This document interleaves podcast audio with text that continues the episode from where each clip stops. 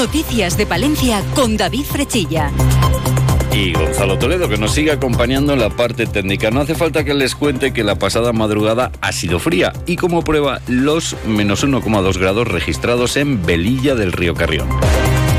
Precisamente, lo primero que hacemos es conocer el tiempo. En estos momentos tenemos una temperatura de 7 grados en el exterior de nuestros estudios. Conectamos con la Agencia Estatal de Meteorología. Hola, ¿qué tal? Buenas tardes. Buenas tardes. Frío en la provincia de Palencia. Las temperaturas siguen bajando, hoy máximas entre los 7 y los 9 grados. Intervalos de nubes durante la tarde, tiempo casi estable, pero en las montañas del norte no se descarta alguna precipitación débil y dispersa con una cota de nieve entre 1.000 y 1.200 metros. Mañana sábado será un día frío con heladas generalizadas de madrugada, mínima de 3 bajo cero en Guardo y Aguilar de Campo, 2 bajo cero en Cervera de Pisuerga y Palencia y 1 bajo cero en Carrión de los Condes. Mañana día frío también en las horas centrales del día con máxima de 5 grados en Guardo, 8 grados en la capital. Intervalos de nubes sin descartar brumas y bancos de niebla y en el norte montañoso podríamos tener alguna precipitación débil con una cota de nieve que seguirá entre 1000 y 1200 metros. Es una información de la Agencia Estatal de Meteorología. Grupo Salmillán, Tanatorios Funerarias, les ofrece la noticia del día.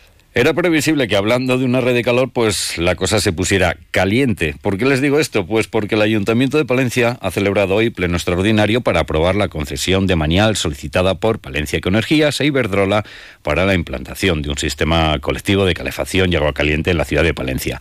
Las propuestas han salido adelante con el voto favorable de PSOE, Vamos Palencia e Izquierda Unida Podemos, la abstención del Partido Popular y el voto contrario de Vox.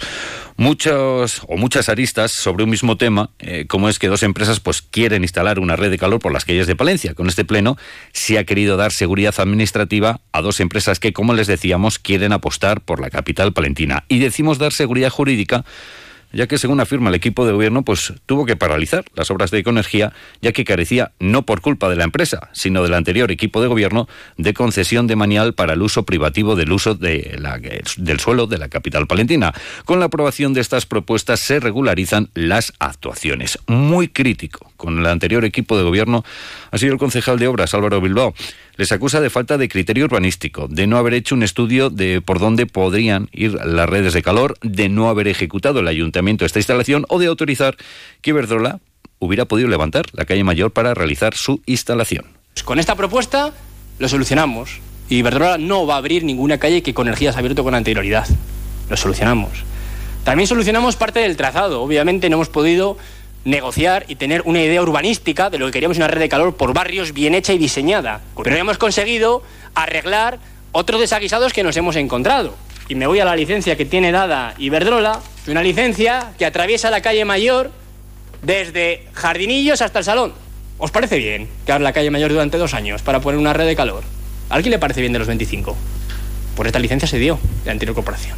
El portavoz del Partido Popular, Víctor Torres, defendía la gestión del anterior equipo de gobierno, asegurando que las obras de la red de energías contaban con todas las licencias. También quiere salvar de esta eh, galimatías al anterior concejal popular de urbanismo. Yo creo que aquí todos los presentes y muchos de los que están en el equipo de gobierno pueden hacer una increíble labor de supervisión, pero es muy difícil y no hay, ya se lo aseguro, tiempo material para ver paso a paso la tramitación paso a paso la tramitación. Y los funcionarios de esta casa, afortunadamente, además, tienen una presunción de veracidad dentro de las tramitaciones y se confía en ellos. Entonces, lógicamente, cuando se están llevando a cabo las tramitaciones, en este caso, y no hay un solo reparo, ni una sola indicación, ya no solo de los funcionarios, sino, insisto, también de control político en la oposición, pues precisamente Vamos Palencia ha aprovechado su intervención para exigir que se depuren responsabilidades al respecto de la gestión administrativa de la red de calor. Escuchamos a Marta Fon.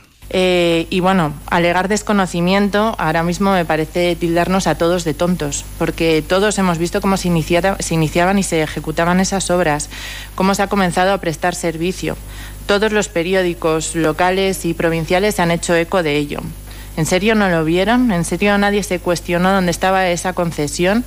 ¿En serio nadie se preguntó que era eso una concesión de manial tácita? ¿En dónde se regula eso si no, si no existe?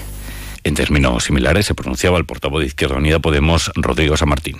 Después de todo, lo expuesto, y entendiendo que las 2.029 personas que votaron al grupo de Izquierda Unida Podemos lo hacen confiando en que velemos por el interés de los palentinos y palentinas?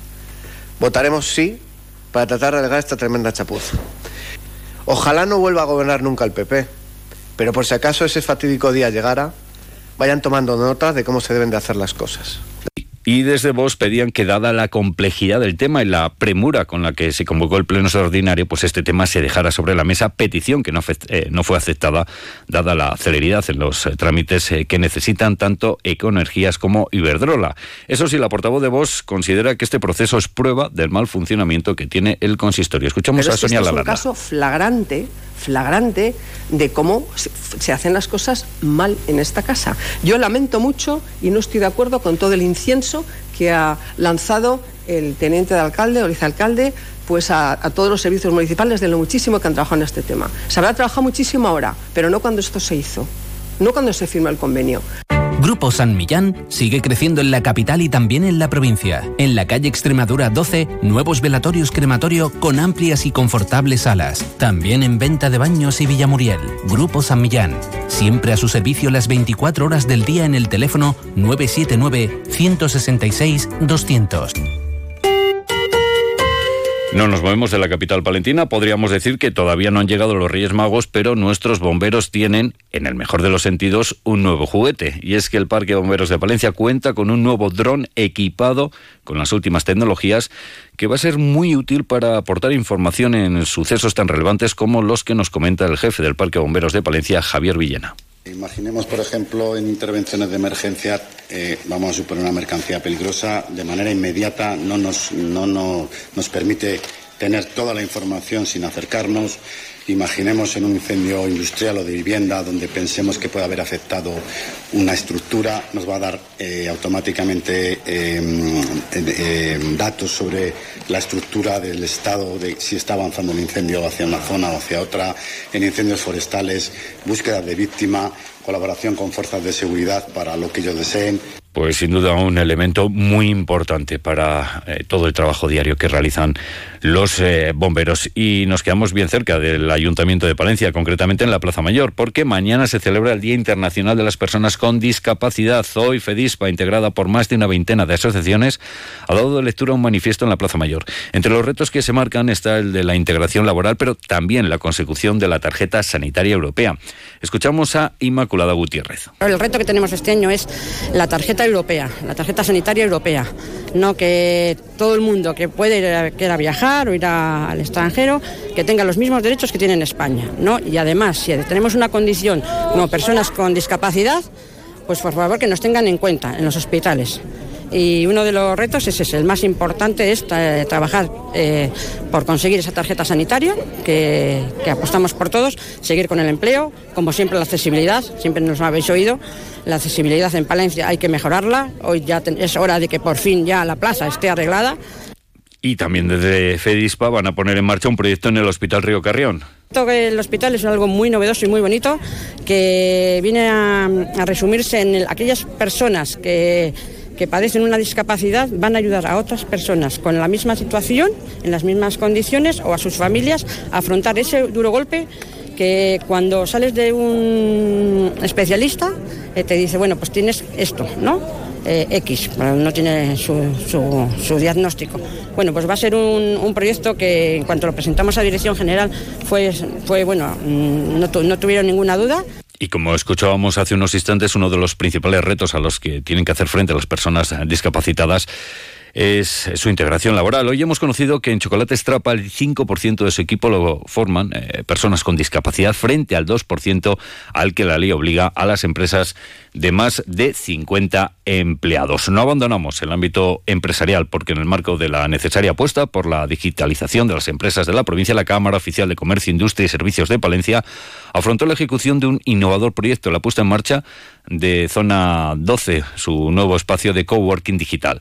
La nueva sede será inaugurada el día 25 de enero y ello supondrá que Palencia tendrá el primer espacio coworking digital de toda Castilla y León. Lo que vamos a hacer ahora es hablar de nuestro mundo rural. Onda Cero con el mundo rural palentino. En Onda Cero hablamos de nuestros pueblos, de sus gentes e iniciativas. Y esta emisora lo viene poniendo de manifiesto desde hace bastante tiempo. Sin duda que la falta de vivienda es uno de los principales problemas eh, que tiene nuestro mundo rural palentino. La localidad de Avia de las Torres ha sido el escenario de la firma del protocolo Rehabilitare, por el que la Junta rehabilitará siete viviendas en otros tantos municipios de la provincia. María Pardos, la directora general de Vivienda. A través de él rehabilitamos viviendas pertenecientes a los municipios, a los ayuntamientos, que les damos una nueva vida. Básicamente se trata de poner en manos de personas necesitadas, de familias que tienen problemas económicos, estas viviendas una vez que han sido objeto de rehabilitación. Además, con este programa también la Junta de Castilla y León eh, cumple sus objetivos de sostenibilidad porque no destruimos territorio, lo que hacemos es utilizar y dar nueva vida a inmuebles que estaban en desuso, recuperamos, por tanto, el patrimonio municipal. Desde la Junta existe el compromiso de que al final de la actual legislatura ya han sido 110 las eh, viviendas rehabilitadas en nuestra provincia. Cambiamos de administración, nos vamos hasta la Diputación porque ha reunido la mesa sectorial para preparar nuevas acciones a través de la Estrategia Provincial de Promoción y Protección de la Salud.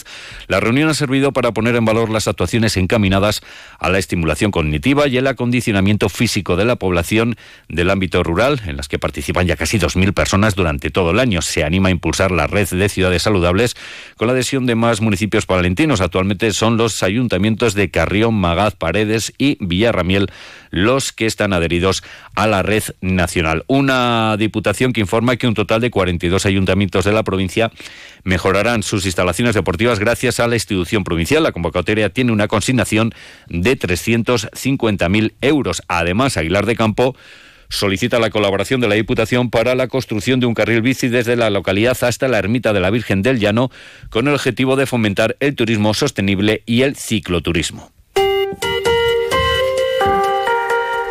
Vamos con varias citas. Una que está marcada en rojo para todos los amantes de la Navidad, porque este sábado a la una tendrá lugar la inauguración en la iglesia del Real Monasterio de Santa Clara en Carrión de los Condes de una nueva edición del ciclo expositivo El Belén, sus personajes y sus símbolos. La colección sigue estando conformada por nada más y nada menos que 2.223 belenes. Y en Usillos este fin de semana organizan una jornada para reflexionar sobre el consumo textil y el significado de moda va a ser este sábado y entre las actividades incluyen eh, charlas, formas de reciclar, formas de consumir y talleres de reciclaje. Hoy nos vamos a despedir hablando de cultura.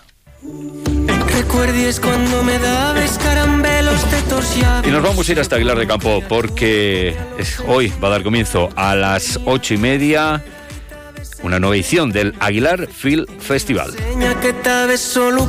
Inauguración que tendrá lugar en el Espacio Cultural Cinamor y se va a llevar a cabo además la entrega de los premios Águila de Oro Castilla y León a la actriz Ana Garcés y al director Arturo Dueñas.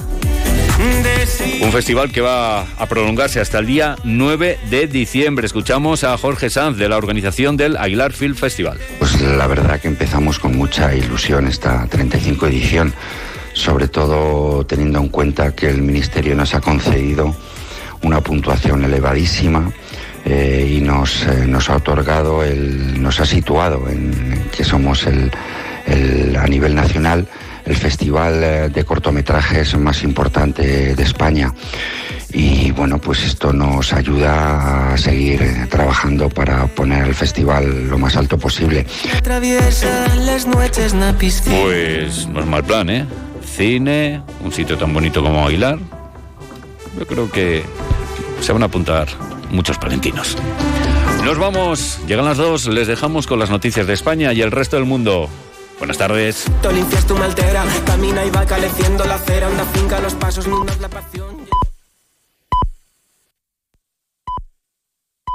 Le hemos preguntado a todo un país, ¿y tú qué